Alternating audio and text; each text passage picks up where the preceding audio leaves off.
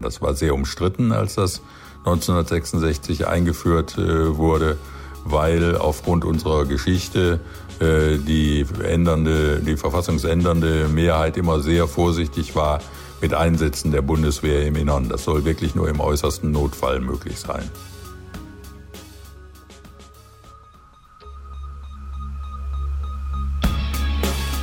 In guter Verfassung. Der Grundgesetz-Podcast. Willkommen zurück zu einer neuen Folge vom Grundgesetz-Podcast in guter Verfassung. Mein Name ist Rabea Schlotz und bei mir sitzt der freie Journalist aus Berlin, Hajo Schumacher. Hallo, Hajo. Hi, und wir sitzen wie immer in unserer Podcast-Küche. Heute mal wieder ein wenig bedeckt. Das hat nichts mit dem Thema zu tun, das wie immer hochbrisant und aktuell ist. Wir haben so viel darf ich aus dem letzten Mal verraten. Das ist eigentlich Rabeas Job, aber wir haben mal festgestellt, dass diese Verwaltung Viele Leute sagen, es sei das Gegenteil von Erotik. Das stimmt aber so einfach auch nicht. Diese Verwaltung verdammt wichtig ist für sowas wie ein Grundgesetz, weil ohne eine funktionierende Verwaltung äh, sind auch Gesetze völlig sinnlos, weil irgendwer muss ja auf Einhaltung, Umsetzung und all sowas achten. Genau. Und das machen unsere Beamten und anderen Staatsdienenden und dafür sind wir ihnen einfach mal dankbar. Das ist richtig. Und die Verwaltung auf Landesebene, ähm, die verwaltet entweder im Auftrag des Bundes, das ist dann die sogenannte Auftragsverwaltung, ähm, oder sie machen es als eigene Angelegenheiten. Das hatten wir noch einmal in einer noch früheren Folge besprochen. Ähm, was Georg Hermes, unser Verfassungsexperte aus der letzten Folge, aber zur Auftragsverwaltung gesagt hat, da hören wir jetzt noch mal rein, damit wir hier noch mal einen guten Überblick bekommen, weil das auch für diese Folge noch mal nicht ganz so unwichtig ist. Der Artikel 85 enthält eine Abweichung von der Regel des 83. Nach 83 ist die, der Normalfall, dass die Länder autonom, relativ autonom sind bei der Ausführung von Bundesgesetzen. Sie führen sie als eigene Angelegenheiten aus. Und der 85 sieht jetzt für bestimmte Materien, die noch explizit an anderer Stelle im Grundgesetz geregelt sein müssen, vor, dass der Bund größeren Einfluss und größere Kontrolle die, über die Länder hat, wenn die Bundesgesetze ausführen. Das ist die sogenannte Auftragsverwaltung und der entscheidende Punkt bei der Auftragsverwaltung liegt darin, dass zwar die Länder weiter zuständig sind und auch weiter die, äh, die Behörden bestimmen, die Landesbehörden, die die Bundesgesetze ausführen, aber der Bund hat größeren Einfluss. Das ist dann im Artikel 85 Absatz 3 vor allen Dingen geregelt, nämlich die Landesbehörden unterstehen den Weisungen der zuständigen obersten Bundesbehörden. Konkret kann also der zuständige Bundesminister der, äh, dem Landesminister einen Brief schreiben und sagen, ich hätte gerne die Angelegenheit X so und so geregelt und dann muss der Landesminister dieser Weisung folgen. Das ist der entscheidende Unterschied zwischen der normalen Ausführung der Bundesgesetze durch die Länder und der hier geregelten Auftragsverwaltung. Wir sprechen aber heute schon ein bisschen über ein anderes Thema, aber ich habe schon gesagt, ein bisschen was mit der Verwaltung hat wieder zu tun. Ähm, ich habe mir das Ganze hier ein bisschen angeguckt und ich hatte das Gefühl, auch am Anfang alles sehr technisch und ähm, gerade hier die 87 Artikel und dann, das geht ja bis F hoch, ähm, als, als ich die mir angeguckt hatte, da dachte ich, oh, puh, das ist aber mhm. alles mhm. sehr technisch, das, das, davor hat es mir so ein bisschen gegraut, mhm. so, vor diesen Artikeln. Ähm, aber als ich mich dann damit beschäftigt habe, habe ich gemerkt, ist gar nicht so, hat tatsächlich, mal mehr, mal weniger, wie immer, ähm, großen Bezug zur Realität. Warum das so ist, das werden wir auf jeden Fall noch besprechen. Heute aber sind wir erstmal, wir fangen einfach mal bei der 87 an sich an und arbeiten uns dann ähm, in der nächsten, bis zur nächsten Folge zu Artikel 87f hoch. So, in dieser Folge ist es Joachim Wieland, äh, mit dem wir über unseren Artikel plaudern. Äh, und jedes Mal, wenn ich ihn anrufe, ich muss jetzt kurz ein bisschen schwärmen, äh, es ist jedes Mal immer eine große Freude, mit Joachim Wieland zu telefonieren. Und deswegen bin ich ganz froh, dass er auch so viele Artikel hier bei uns im Grundgesetz-Podcast übernommen hat. Ähm, weil nicht nur, dass er unglaublich viel weiß, sondern, mhm. und ich mhm. glaube, das ist ganz gut, weil er eben auch als Dozent tätig ist, er weiß auch, wie man die Dinge vermittelt, selbst an uns Laien. Ähm, und von daher auch an dieser Stelle nochmal vielen herzlichen Dank, Joachim Wieland. Für alle, die noch nicht genau wissen, wer Joachim Wieland ist, Gibt's wir hören nochmal kurz rein. Gibt's ja, ich verstehe es auch nicht, aber okay. falls doch. Professor Dr. Joachim Wieland hat den Lehrstuhl für öffentliches Recht, Finanz- und Steuerrecht an der Deutschen Universität für Verwaltungswissenschaften Speyer inne. Dort forscht und lehrt er mit dem Schwerpunkt Verfassungsrecht. Wieland ist Mitglied des Verfassungsgerichtshofs für das Land Nordrhein-Westfalen und hat außerdem 2005 den Bundespräsidenten Horst Köhler im Streit um die Bundestagswahl vertreten. Wir fangen also an mit Artikel 87 und was da drin steht, da hören wir jetzt einfach mal rein. Absatz 1 in bundeseigener Verwaltung mit eigenem Verwaltungsunterbau werden geführt der Auswärtige Dienst, die Bundesfinanzverwaltung und nach Maßgabe des Artikels 89 die Verwaltung der Bundeswasserstraßen und der Schifffahrt. Durch Bundesgesetz können Bundesgrenzschutzbehörden, Zentralstellen für das polizeiliche Auskunfts- und Nachrichtenwesen, für die Kriminalpolizei und zur Sammlung von Unterlagen für Zwecke des Verfassungsschutzes und des Schutzes gegen Bestrebungen im Bundesgebiet, die durch Anwendung von Gewalt oder darauf gerichtete Vorbereitungshandlungen auswärtige Belange der Bundesrepublik Deutschland gefährden, eingerichtet werden. Das hier ist also das Gegenstück zur Auftragsverwaltung und der sogenannten Landesexekutive, also der Ausübung der Verwaltung durch die Länder. Das hatten wir in den letzten beiden Folgen. Wir erinnern uns. Hier heißt es nun, dass der Bund die Verwaltung selbst übernimmt und eben nicht den Ländern überlässt. Das Ganze nennt sich dann Bundeseigenverwaltung. Und wir wissen ja, dass das nicht der Normalfall ist, weil eigentlich machen es die Länder mhm. eigenständig als eigene Angelegenheit. Dafür muss es also, das kennen wir auch schon äh, aus anderen Bereichen, eine Grundlage im Grundgesetz geben. Da steht dann drin, dann und dann und dann ist eben die Bundeseigenverwaltung zulässig. Wir haben ja auch schon einige Bereiche explizit genannt. Da ist zum Beispiel der Auswärtige Dienst dabei, aber auch die Bundesfinanzverwaltung. Ähm, und auch in den kommenden Artikeln werden wir da nochmal einige Beispiele finden, wo dann eben immer steht, der Bund führt das in Eigenverwaltung aus. Aber warum hat man sich denn dafür entschieden, dass der Bund manche Dinge auch einfach selber macht? Hast du eine Idee? Also mal gucken, was das ist. Es ist der Auswärtige Dienst. Ja, ja. also das heißt, alles, was mit diplomatischen Beziehungen zu anderen Ländern zu tun hat, das macht natürlich großen Sinn, dass, ich sag mal, aus der Zentrale einheitlich mit einer Stimme, mit einem Außenminister, wir haben ja auch keine Landesaußenminister, ne? also Nordrhein-Westfalen hat keinen Außenminister. Nee. Das macht nun mal der Bund. Bei den Finanzen ist es für mich ebenfalls nachvollziehbar, das wissen wir aus jedem Kleingarten- und Kaninchenzüchterverein. Wer hat die Macht, immer der, der auf der Kasse sitzt. Mhm. Das heißt, ähm, auf dem großen Haufen Gold ähm, sollte man tunlichst selber sitzen. Wobei wir natürlich unterschiedliche Steuerarten haben in mhm. Deutschland. Bestimmte dürfen die Kommunen erheben, andere die Länder, andere der Bund. Also da wird es schon wieder schwierig äh, mit den, also wer holt sich was und wie wird das verteilt und und und.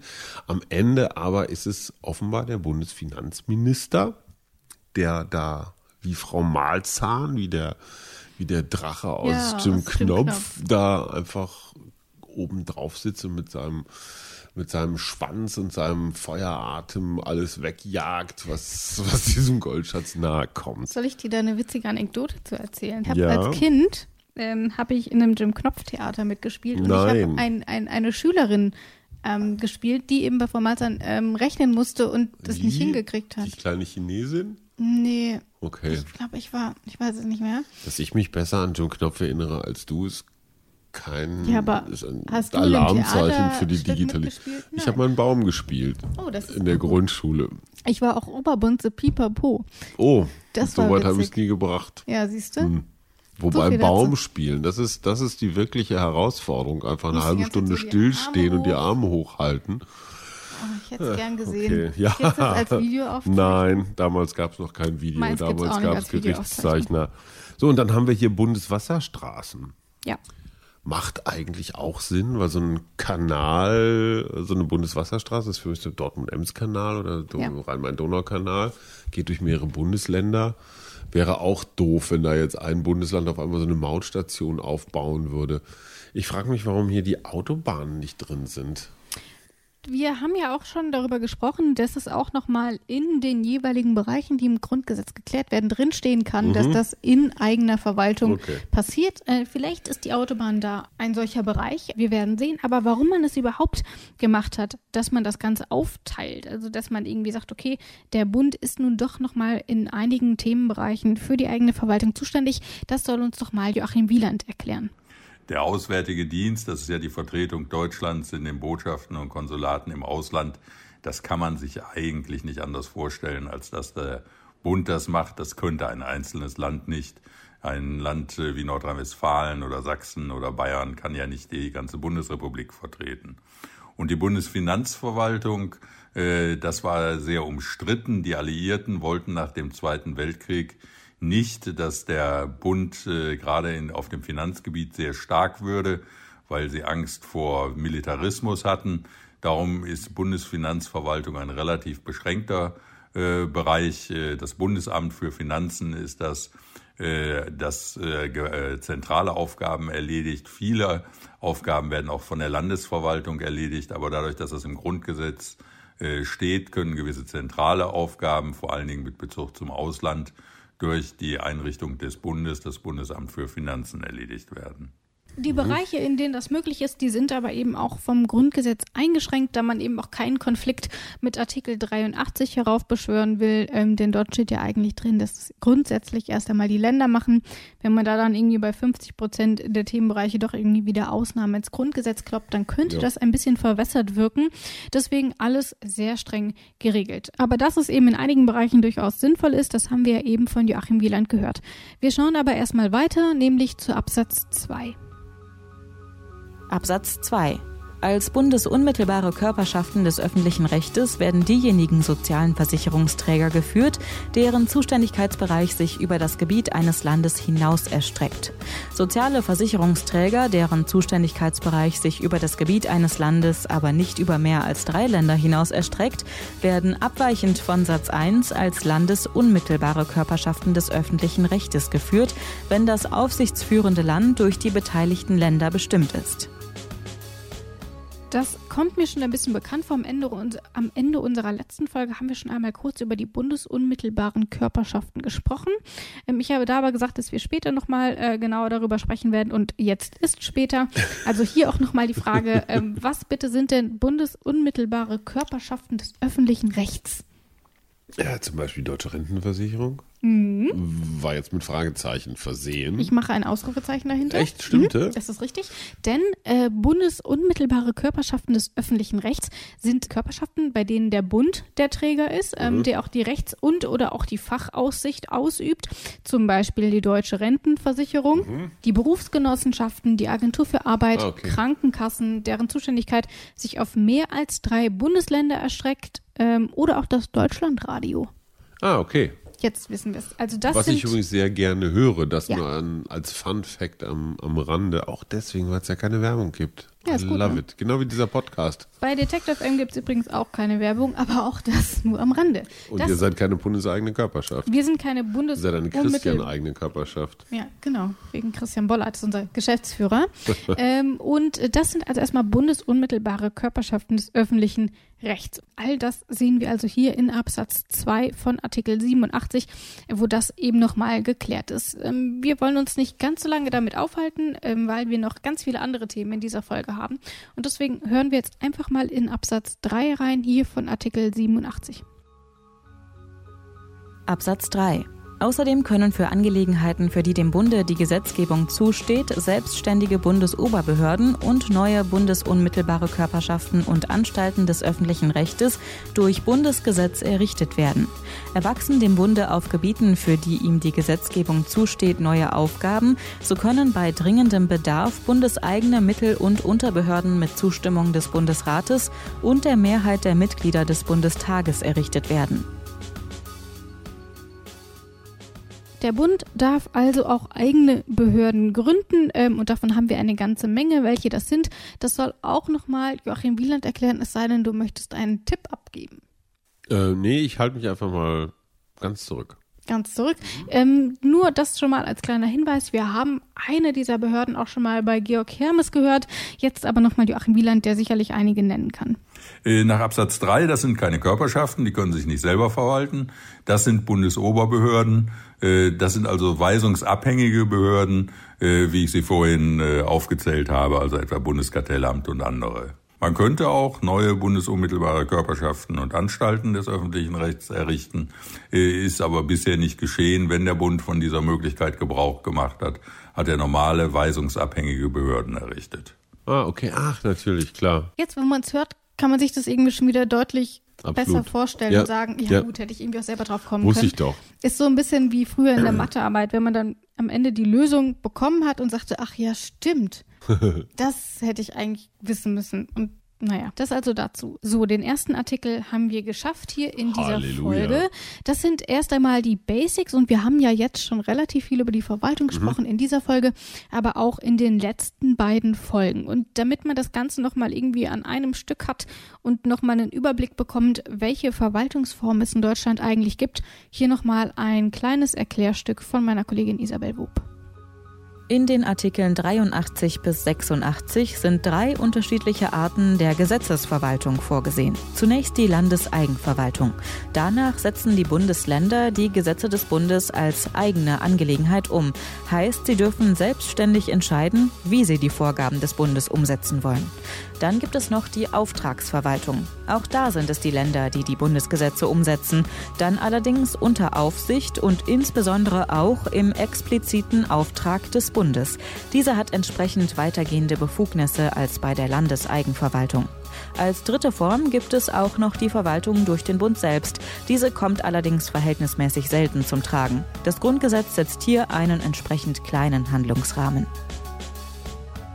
Weiter geht's. Jetzt hören wir in Absatz 1 von Artikel 87a rein, denn da steht Folgendes drin. Absatz 1. Der Bund stellt Streitkräfte zur Verteidigung auf. Ihre zahlenmäßige Stärke und die Grundzüge ihrer Organisation müssen sich aus dem Haushaltsplan ergeben. Der Bund stellt Streitkräfte zur Verteidigung auf. Das ist der erste Satz und das ist ein relativ kurzer Satz. Äh, viel steht nicht drin, aber ich habe mal einen Blick in unseren Grundgesetzkommentar geworfen, den ja. uns Alexander Thiele geschenkt hat. Den habe ich ja aus unserer Podcast-Küche mit in mein Leipziger äh, Wohnzimmer genommen. Hast du dafür eigentlich Übergepäck zahlen müssen für diesen riesen Trümmer? Nee, aber es hätte mich nicht gewundert, wenn doch, weil es ist wirklich ein riesiger Klopper Schwer. und es ist nur Band 3 äh, von insgesamt drei. Ja. Und da habe ich mal reingeguckt ähm, und dort befasst man sich mit diesem Einsatz. Der Bund stellt Streitkräfte zur Verteidigung auf über mehrere Seiten. Und was bedeutet er also? Ich habe mich daran so ein bisschen orientiert und wir gucken erstmal, äh, wie das überhaupt einzubetten ist, denn dieser Satz ist einer der zentralen Sätze der sogenannten Wehrverfassung. Äh, die Wehrverfassung regelt äh, die Aufgaben und die Einrichtung der Bundeswehr. Das ist erst später ins Grundgesetz hineingekommen, 1949, unter dem Eindruck des Zweiten Weltkriegs konnte man sich überhaupt nicht vorstellen, dass Deutschland wieder eine Armee äh, oder gar eine Marine oder eine Luftwaffe haben würde. Und erst nachdem die Bundesrepublik 1955 ihre Selbstständigkeit wieder erlangt hatte und der Kalte Krieg entbrannt war, ist man dann äh, darauf gekommen zu sagen, doch, Deutschland braucht auch eine eigene äh, Armee. Die westlichen Alliierten, die zuerst sehr dagegen gewesen waren, sahen sich auf einmal in einer Bedrohungslage und wollten gern äh, die Bundeswehr haben. Und dann hat man Artikel 87a in das Grundgesetz eingefügt und hat gesagt, dass der Bund Streitkräfte aufstellt. Und wir gucken erstmal, äh, wie das überhaupt einzubetten ist. Der Bund hat hier das Sagen, nicht die Länder. Das ist auch etwas, was wir aus diesem ähm, ja. Satz lernen, nämlich der Bund stellt die Streitkräfte auf. So. Ist ja ein bisschen so wie Außenpolitik. Ne? Also da, das mhm. ist eine der wenigen Gebiete, wo sich die Zentralregierung, ich nenne es mal so, auch nicht reinquatschen lässt. Genau. Auf der anderen Seite sind die Länder durchaus dankbar für diese Bundeswehr, weil einer der größten Arbeitgeber, wenn nicht der größte Arbeitgeber in Deutschland, Und äh, Bundeswehr ist natürlich immer auch Strukturpolitik. Ne? Also gerade in Gegenden, wo nicht Fall. viel los ist, baut man mal einen Stützpunkt hin, eine Kaserne, ein Fliegerhaus. Also ich will das jetzt gar nicht bewerten, auch mhm. aus Umweltschutzgründen nicht oder oder oder, aber es ist für strukturschwache Gebiete natürlich ein Riesenfund, wenn da auf einmal hunderte oder tausende neue Arbeitsplätze geschaffen werden. Ja. Ähm, ob wie ökonomisch die jetzt sind oder nicht, ist nicht die Debatte, aber Bundeswehr ist auch immer Strukturpolitik. Das ist der eine Punkt. Ähm, und äh, sie wird eben bereitgestellt vom Bund. Äh, das ist insofern wichtig, weil wir jetzt auch die ganze Zeit über die Aufteilung von Bund und Ländern gesprochen haben. Zweitens, hier ist die Rede von den Streitkräften. Mhm. Äh, wer fällt denn unter die Streitkräfte? Hier steht jetzt nicht Bundeswehr, hier steht Streitkräfte. Ist das synonym oder was würdest du alles zu den Streitkräften zählen? Das ist aber jetzt eine 500.000 Euro Frage. Streitkräfte und Bundeswehr, ist das synonym oder nicht? Äh, also der Bundesverteidigungsminister, den würde ich als äh, obersten Befehlshaber zu den Streitkräften zählen, aber nicht zur Bundeswehr. Schwierig, ne? Ja, ich würde mal sagen, es ist nicht synonym. Ich kann mhm. aber nicht genau begründen, warum. Finde ich interessant, weil ich, ich habe mir da vorher nie Gedanken gemacht. Mhm. Und dann habe ich, wie gesagt, in diesen Grundgesetzkommentar geguckt.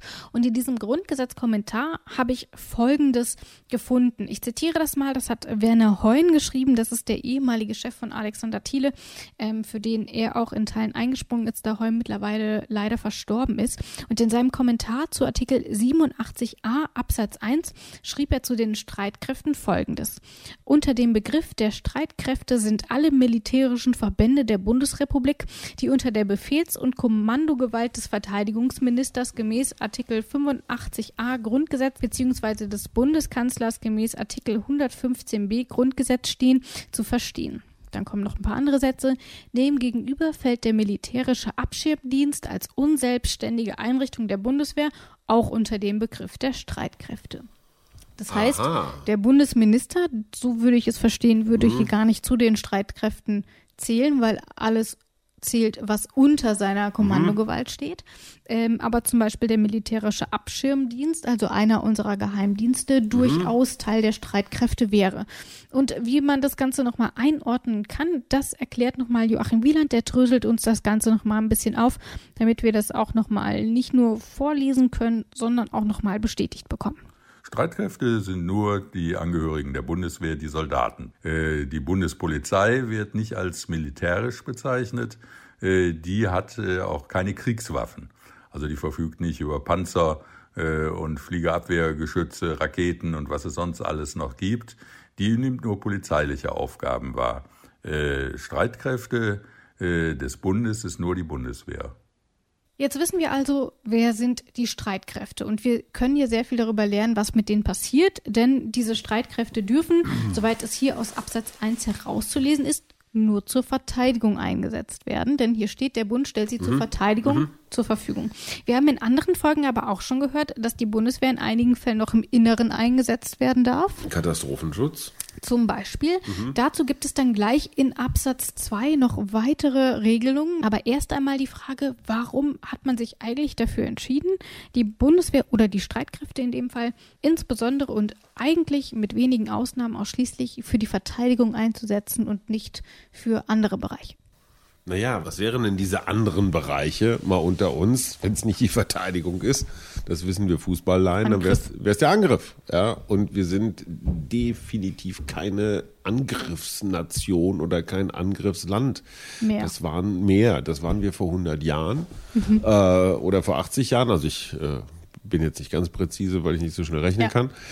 Aber das, das sind die düsteren Zeiten mit den Angriffsarmeen, weil das bedeutet immer Expansion, das bedeutet andere überrennen, das bedeutet Grenzen nicht einhalten, das würde auch bedeuten, den Kern und Geist dieses Grundgesetzes komplett zu konterkarieren, weil hier steht ja alles das, was mit Völkerrecht zu tun hat und äh, Respektieren von Grenzen und anderen und so weiter. Insofern müsste das da eigentlich gar nicht mehr stehen, dass das hier nur um Verteidigung geht, weil das wissen wir eigentlich schon aus den 192.000 anderen Artikeln, die wir bereits zum Vortrag gebracht haben. Man könnte ja aber auch davon ausgehen, dass man eben nicht nur vom Gegenstück des Angriffs ausgeht, sondern eben zum Beispiel auch sagt, dass die Bundeswehr eben zu anderen Hilfszwecken zum Beispiel verwendet werden kann. Und zwar nicht nur die, die sowieso noch in unseren Ausnahmen gleich genannt werden, sondern erstmal grundsätzlich, weil man hat sich ja erst einmal für diese grundlegende Verteidigungsschiene entschieden. Und warum, das erklärt äh, Joachim Wieland. Äh, als äh, Artikel 87a 1956 in das Grundgesetz eingefügt wurde, ging man davon aus, dass die deutsche Armee, die nach langen internen Diskussionen aufgestellt wurde, zur Verteidigung gegen den Ostblock, vor allen Dingen gegen die Sowjetunion, die Soldaten auf dem Gebiet der DDR hatte, äh, eingerichtet werden sollte. Darum hat man als Hauptaufgabe der Bundeswehr die Verteidigung gegen einen Angriff äh, aus dem Osten gesehen. Davon ist die Verfassung bis heute geprägt. Äh, tatsächlich ist das Gott sei Dank nie aktuell geworden und heute äh, ist eigentlich weniger die Verteidigung Deutschlands im Blickpunkt der Bundeswehr, sondern die Teilnahme an weltweiten Friedenseinsätzen. Von daher ist die Verfassungsvorschrift in Artikel 87a nur historisch zu erklären und man kann eigentlich nur hoffen, dass die Bundeswehr tatsächlich nie zur Verteidigung Deutschlands gebraucht werden wird. Das ist jetzt erstmal nur der erste Satz, mit dem wir uns hier beschäftigt haben. Schauen wir mal in den zweiten Satz. Ich verstehe das nämlich so, ähm, dass wir erstmal schauen, wie viel Geld wir aufbringen können. Und dann schauen wir mal, wie viel davon wir in die Bundeswehr stecken. Ist das mhm. ungefähr das, äh, wie wir mhm. gar nicht dafür für die Bundeswehr ausgeben? Ja. Dann streite ich mit Trump darüber, ob wir die Ausgaben erhöhen müssen. Und genau. dann lege ich es fest. Ist äh. es das, Joachim Wieland? Diesen Satz muss man vor allen Dingen so verstehen, dass die Bundeswehr eine Parlamentsarmee ist. Das heißt, der Bundestag, der über den Haushalt entscheidet, kann bestimmen, wie groß die Bundeswehr ist und wie viel Geld zur Verfügung gestellt wird. Das erscheint uns heute selbstverständlich, war aber im Kaiserreich äh, keineswegs so, sondern da entschied der Kaiser, wie groß äh, die Armee war und das Parlament musste immer darum kämpfen, äh, dass es eine Mitsprache in diesem Bereich hatte. Und äh, Artikel 87a Absatz 1 Satz 2 äh, soll sicherstellen, dass das in äh, Deutschland so bleibt, dass also das Parlament und nicht die Regierung letztlich darüber entscheidet, wie groß die Bundeswehr ist und äh, wie sie aufgestellt wird. Wir müssen natürlich auch dort immer schauen, äh, wie man das Ganze mit mhm. dem Budget, mit dem Haushaltsplan vereinen kann. Jetzt schauen wir uns aber mal Absatz 2 an ähm, und direkt hinten dran noch Absatz 3. Absatz 2.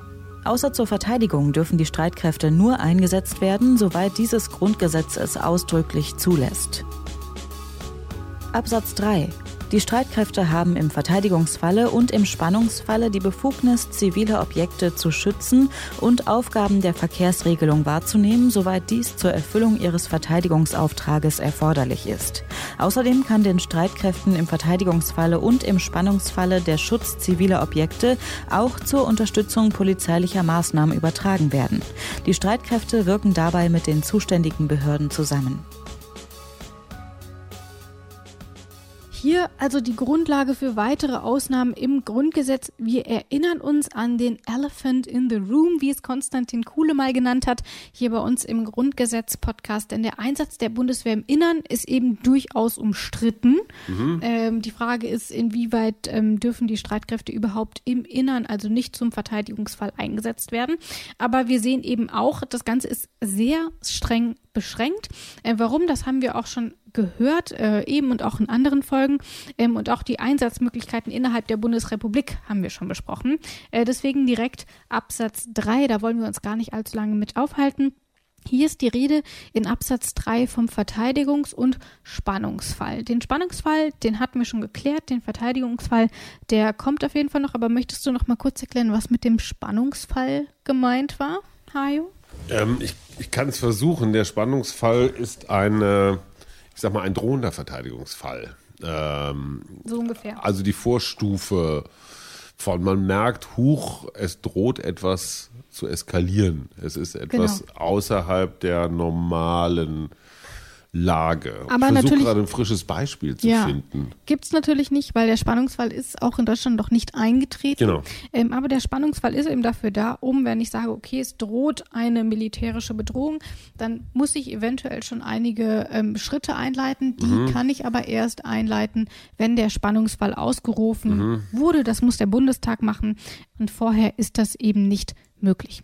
Der Verteidigungsfall, der kommt noch genauer, äh, dann nehme ich in einer anderen Folge, aber der Name verrät das ja eigentlich schon, was das ist. Deutschland wird angegriffen und muss sich mhm. verteidigen und dann gelten eben nochmal besondere Regeln, über die wir dann noch an anderer Stelle im Grundgesetz-Podcast sprechen wollen. Und wenn eben diese beiden Fälle eintreten oder einer dieser beiden Fälle, dann dürfen die Streitkräfte genau was, also was fällt da so darunter? Das haben wir hier schon in Absatz 3 gesehen. Gucken wir uns das doch nochmal genauer an zivile Objekte schützen, mhm. Verkehrsregelung, allerdings nur soweit dies zur Erfüllung ihres Verteidigungsauftrages erforderlich ist, also wenn sie uns nur verteidigen können, wenn sie vor den Verkehr geregelt haben. Also wenn sie Straßen freiräumen, damit ihre Panzer da durchfahren können. Genau. Außerdem kann den Streitkräften im Verteidigungsfall und im Spannungsfall der Schutz ziviler Objekte auch zur Unterstützung polizeilicher Maßnahmen übertragen werden. Mhm. Das heißt, da wird das von diesem Verteidigungsauftrag entkoppelt. Mhm. Allerdings können sie es dann eben nicht selbstständig machen, sondern eben nur zur Unterstützung polizeilicher Maßnahmen. Also schützt den Reichstag äh, vor irgendwelchen Angriffen oder so und dann dürfen die sich so da einmal im Kreis drumherum aufstellen oder sowas? Das wäre nämlich genau meine Frage. Was ist denn eigentlich der Schutz ziviler Objekte? Was fällt da drunter? Sind das Menschen? Sind das Gebäude? Objekte sind keine know. Menschen, oder? Wir werden sehen. Joachim Wieland okay. kennt nämlich die Antwort. Das ist äh, ein sehr umstrittener Punkt gewesen. Äh, die Streitkräfte sollten zunächst nur zur Verteidigung dienen und in den 60er Jahren des vorigen Jahrhunderts gab es dann eine lange Diskussion, ob Deutschland sich eine Notstandsverfassung, also eine Verfassung für äh, Notsituationen zulegen sollte. Das hat man letztlich äh, bejaht 1966 nach langen Auseinandersetzungen und äh, jetzt musste man im äh, Grundgesetz regeln, weil das eine andere Aufgabe als die Verteidigung war, was denn die Bundeswehr in solchen Notsituationen tun kann.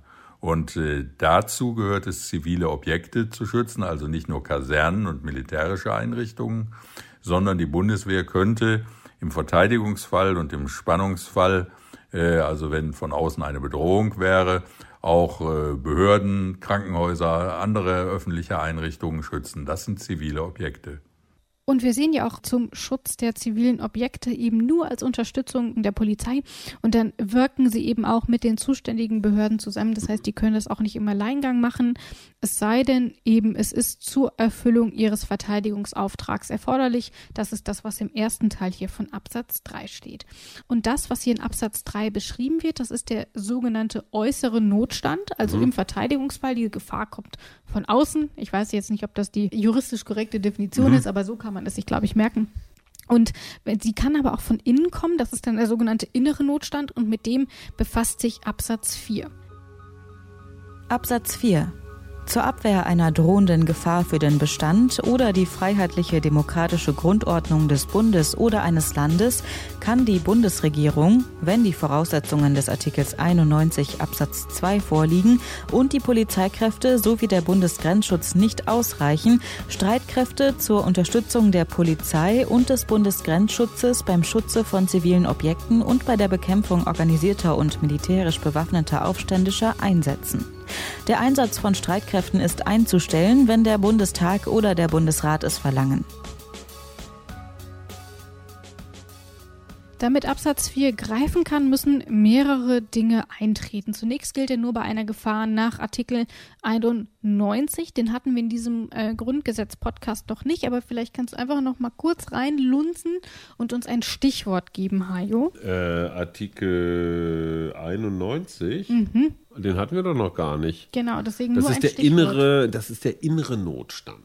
Also Genau. nicht der Angriff von außen, sondern zum Beispiel keine Ahnung, die Bayern wollen die Herrschaft in Deutschland erringen und marschieren nach Berlin. Genau, der Angriff auf die demokratische Ordnung.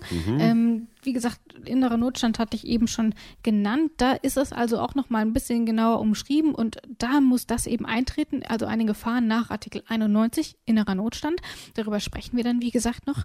Und außerdem dürfen die Streitkräfte nur einspringen, wenn die Polizei das nicht selbst bewältigen können. Das ist auch etwas, was wir hier in Absatz 4 sehen. Das heißt, es ist nicht ähm, auch eine selbstständige ähm, Arbeit, die dort die Streitkräfte leisten, sondern sie müssen eben gucken, okay, die Polizei schafft es nicht und dann kommen wir zur Hilfe. Mhm. Ähm, also auch nur ein sehr kleines Aktionsfenster für die Streitkräfte hier. Warum ist das so? Joachim Wieland ähm, gibt Auskunft. Äh, das soll sicherstellen, dass wenn es zu inneren Unruhen in Deutschland kommt, wenn also etwa eine rechtsradikale Organisation versuchen würde, die Macht in Deutschland zu übernehmen, äh, dass dann die Bundeswehr die Polizei unterstützen kann. Wenn also äh, der Bestand Deutschlands insgesamt oder der Bestand eines einzelnen Landes gefährdet ist, weil Putschisten dort versuchen würden, die Macht zu übernehmen.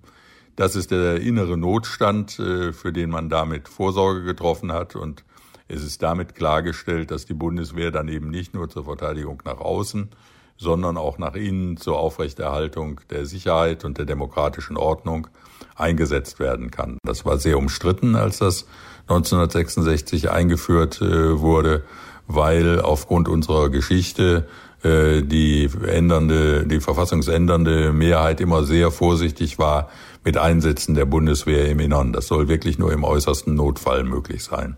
Der Einsatz der Streitkräfte gilt deswegen auch wirklich als Ultima Ratio. Das kommt wirklich nur in Frage, wenn man sich nicht mehr anders zu helfen weiß. letztendlich kommen, so schreibt es Heun in seiner Kommentierung im Grundgesetzkommentar, den ich zu Hause liegen habe, überhaupt nur zwei Szenarien kommen in Frage, äh, bei denen dieser Absatz 4 greift, nämlich bei einem Militärputsch mhm. und bei bürgerkriegsähnlichen Auseinandersetzungen. Mhm. Äh, da sieht man ja schon, äh, ich sage mal Erdogan, ja, ist noch gar nicht so lange her, mhm. dass in der Türkei ein Putsch versucht wurde und ich sage mal bürgerkriegsähnliche Spannungen. Äh, ähm, damals Gezi Park in Istanbul oder so, das ist nicht so weit weg. Also wir denken immer, huch, das ist doch irgendwas mit Schwarz-Weiß-Fotos aus dem Geschichtsbuch, aber ja. passiert schon mal. Das passiert schon mal. In Deutschland hatten wir das jetzt noch nicht, aber da lässt sich ja auch schon vom Wording her erahnen. Hier in Absatz 4 steht organisierter und militärisch bewaffneter Tja. Aufständischer. Ähm, also das sind natürlich, wie gesagt, sehr ich spezielle glaube, Fälle. Es gibt politische Gruppierungen in Deutschland, die genau, genau dieses Szenario durchaus äh, präzise zumindest in ihren Köpfen planen. Sicherlich, ähm, nur dann also ich, ist natürlich ich, ich die wäre Frage ein bisschen der, vorsichtig damit zu sagen, sowas ist völlig ausgeschlossen. Das würde ich nicht für sagen. Für dieses Land würde ich niemals sagen. Und es sind ja interessanterweise gerade Kräfte, um Gottes Willen nicht alle, aber einige wenige bei der Bundeswehr, bei der Polizei, die genau dieses Szenario im Kopf haben, nämlich einen bewaffneten Aufstand von innen.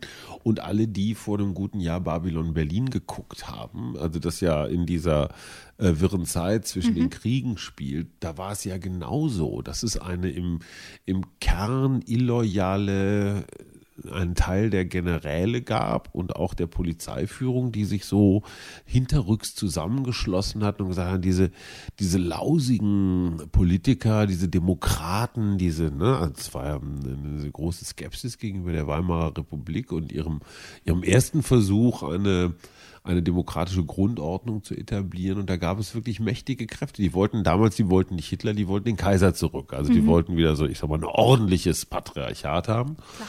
Und ähm, so unterschiedlich sind die Gesinnungen nicht damals, vor 100 Jahren und heute.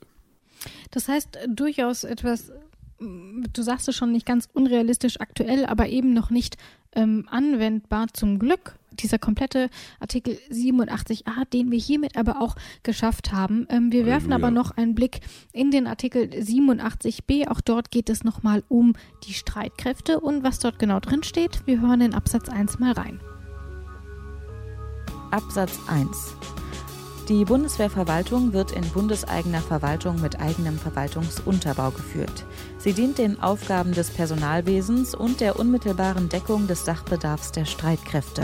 Aufgaben der Beschädigtenversorgung und des Bauwesens können der Bundeswehrverwaltung nur durch Bundesgesetz, das der Zustimmung des Bundesrates bedarf, übertragen werden. Der Zustimmung des Bundesrates bedürfen ferner Gesetze, soweit sie die Bundeswehrverwaltung zu Eingriffen in Rechte Dritter ermächtigen. Das gilt nicht für Gesetze auf dem Gebiet des Personalwesens. Wir sind also nicht mehr beim militärischen Bereich, sondern beim zivilen, nämlich bei der Bundeswehrverwaltung. Mhm. Sie dient, das steht hier so drin, dem Personalwesen und der unmittelbaren Deckung des Sachbedarfs der Streitkräfte. Ja, ja was ist das? Der naja, dass sie halt, was, was, damit die genug Bleistifte haben, um ihre Strichlisten zu führen. Äh, unmittelbarer Sachbedarf oder was weiß ich, Autos, um durch die Gegend zu fahren oder Decken für ihre Kojen. Sind damit oder Decken eine, und Kulis gemeint? Oder eine Gorch-Fock. Oder eine dass sie sie endlich mal wieder segeln kann. Ja, wir fragen nach. Joachim Wieland erklärt, was denn die unmittelbare Deckung des Sachbedarfs der Streitkräfte eigentlich bedeutet. Das ist die Beschaffungsabteilung der Bundeswehr. Vor allen Dingen die Beschaffung der Ausrüstung, aber auch der Kriegswaffen. Dafür gibt es eine große zentrale Einrichtung in Koblenz, die praktisch damit beschäftigt ist, all das, was die Bundeswehr braucht, äh, von der Kleidung der Soldaten über die Fahrzeuge bis hin zur Bewaffnung, bis zu Panzern, Raketen und ähnlichem, äh, das auf dem freien Markt zu beschaffen. Das ist eine sehr personalintensive Verwaltungsaufgabe, äh, die auch viel Geld verschlingt und gar nicht leicht zu überwachen ist. Äh, das ist eine äh, ganz wesentliche Aufgabe der Bundeswehrverwaltung. Und dann haben wir noch einige Aufgaben, da bedarf es eben einer expliziten Übertragung ähm, und eben ein Bundesgesetz und die Zustimmung des Bundesrates. Das ist eben zum Beispiel die Beschädigtenversorgung, mhm. ähm, also von ähm, ehemaligen Soldaten und Soldatinnen, denen was passiert ist. Genau, denen also was den, passiert im ist. Einsatz, siehe Afghanistan, siehe Mali. Auch da denkt man immer, ach, das sind doch nur die Veteranen in Amerika, die jetzt alle durchdrehen und auf, äh, äh was kriegen die immer? Die kriegen PTSD. immer, genau, die haben posttraumatische Belastungsstörungen und bekommen die Raver-Droge, ähm, äh, MDMA, also äh, Vulgo Ecstasy, mhm. ähm, was offenbar über diese posttraumatischen Belastungsstörungen irgendwie therapeutisch hinweghilft. Finde ich interessante interessante Information, dass das, was hier in irgendwelchen Techno-Clubs äh, ähm, so zur Grundausstattung gehört, nun auch zur Versorgung von, von Veteranen hergenommen wird. Dual Use heißt es, glaube ich, im, mhm. im militärischen Bereich.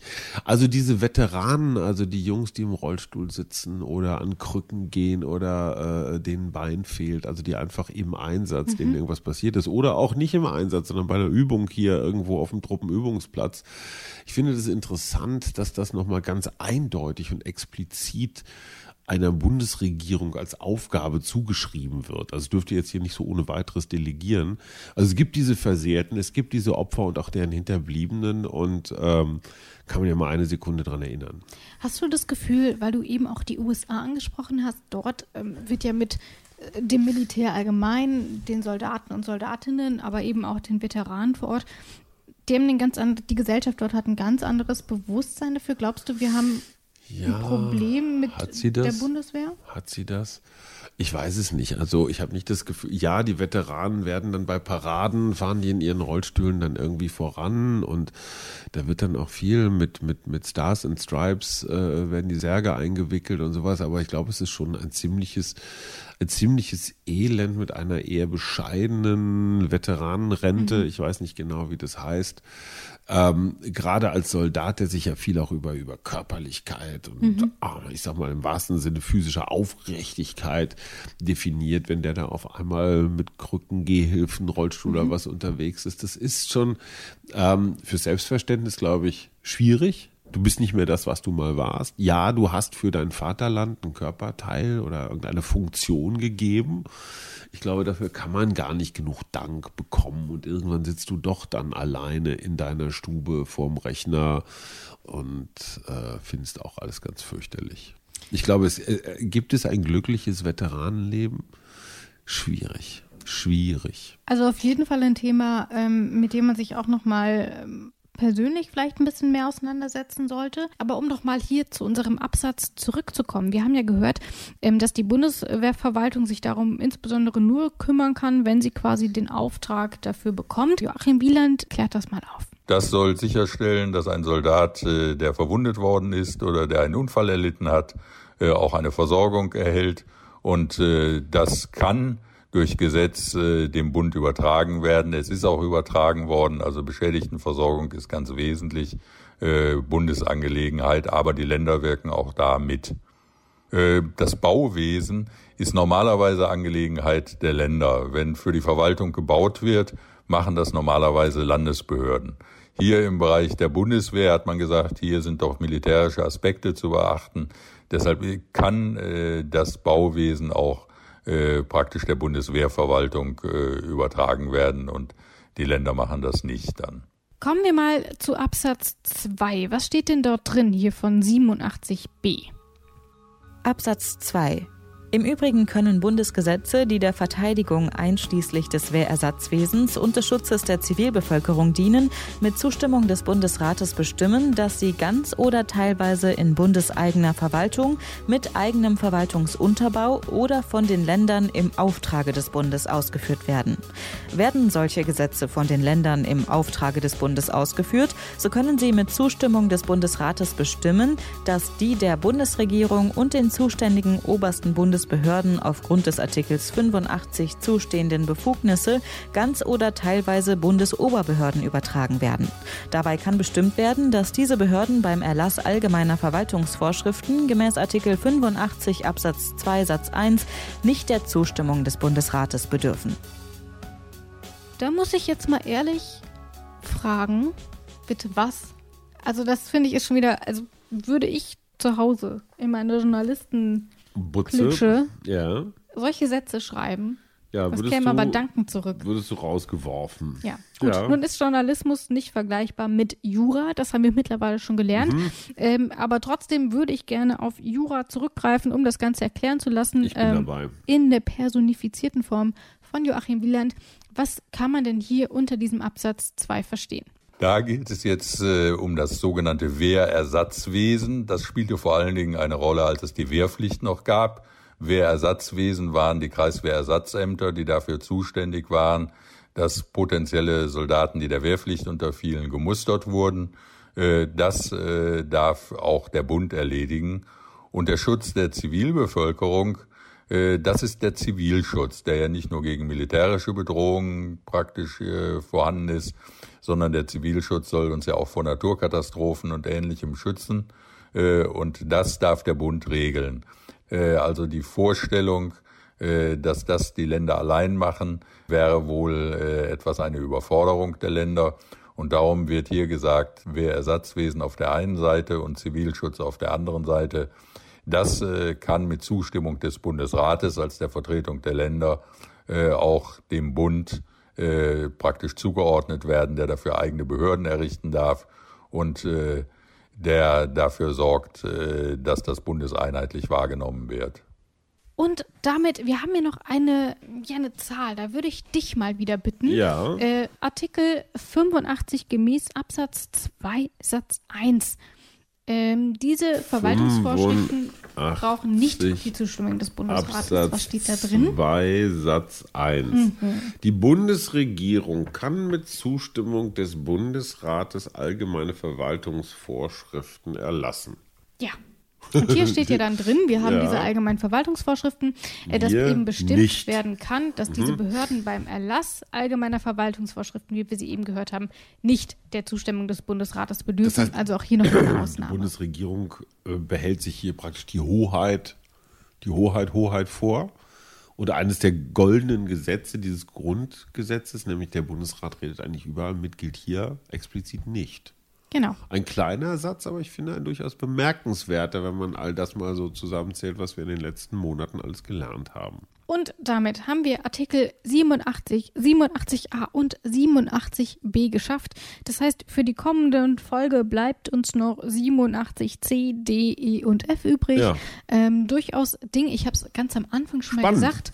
Ich dachte, als ich die das erste Mal gelesen habe, ach, aber mega Ich- viel Realität drin. Absolut. Wirklich. Und ich meine, hey, wir haben es mit Dingen zu tun. Ich als Eisenbahnerkind finde zum Beispiel 87e interessant. Geht es um die Eisenbahnverwaltung. Ja. Und es geht Ähm, um Luftverkehr. Luftverkehr, Wasser, Ne? Straßen. Kernenergie, einer der ganz großen Aufreger in diesem Ja, Lande. genau. Also, ich würde sagen, ne, dranbleiben, zuhören und was lernen. Genau. Und wer nicht gedacht hätte, dass es tatsächlich in diesen späten Artikeln des Grundgesetzes wirklich noch Dinge gibt, die einen wahrscheinlich sogar privat mehr beschäftigen als Artikel Na, sag nichts. Diskriminierungsfreier Grundgesetz-Podcast. 27, die Handelsflotte. ähm, der darf auf jeden Fall gespannt sein. Ich freue mich auf die kommende Folge. Dann ähm, sprechen wir nicht mit Joachim Wieland, sondern mit Kai Windhorst. Äh, wer das ist, das ist eine neue Stimme. So viel wollen wir mal Nicht zu verwechseln mit Lars Windhorst.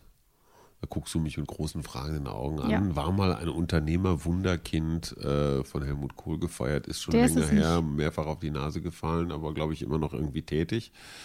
Der ist, glaube ich, mit Juristen irgendwie anders unterwegs. Kai Windhorst, äh, vielleicht kannst du ja mal fragen, ob die irgendwie verwandt sind. Ich frage mal nach. Ansonsten, ich freue mich auf die nächste Folge und sage hiermit Tschüss, Hajo. Und Tschüss, Und liebe Hörer. tschüss, liebe Rabea, bis dann. In guter Verfassung. Der Grundgesetz-Podcast.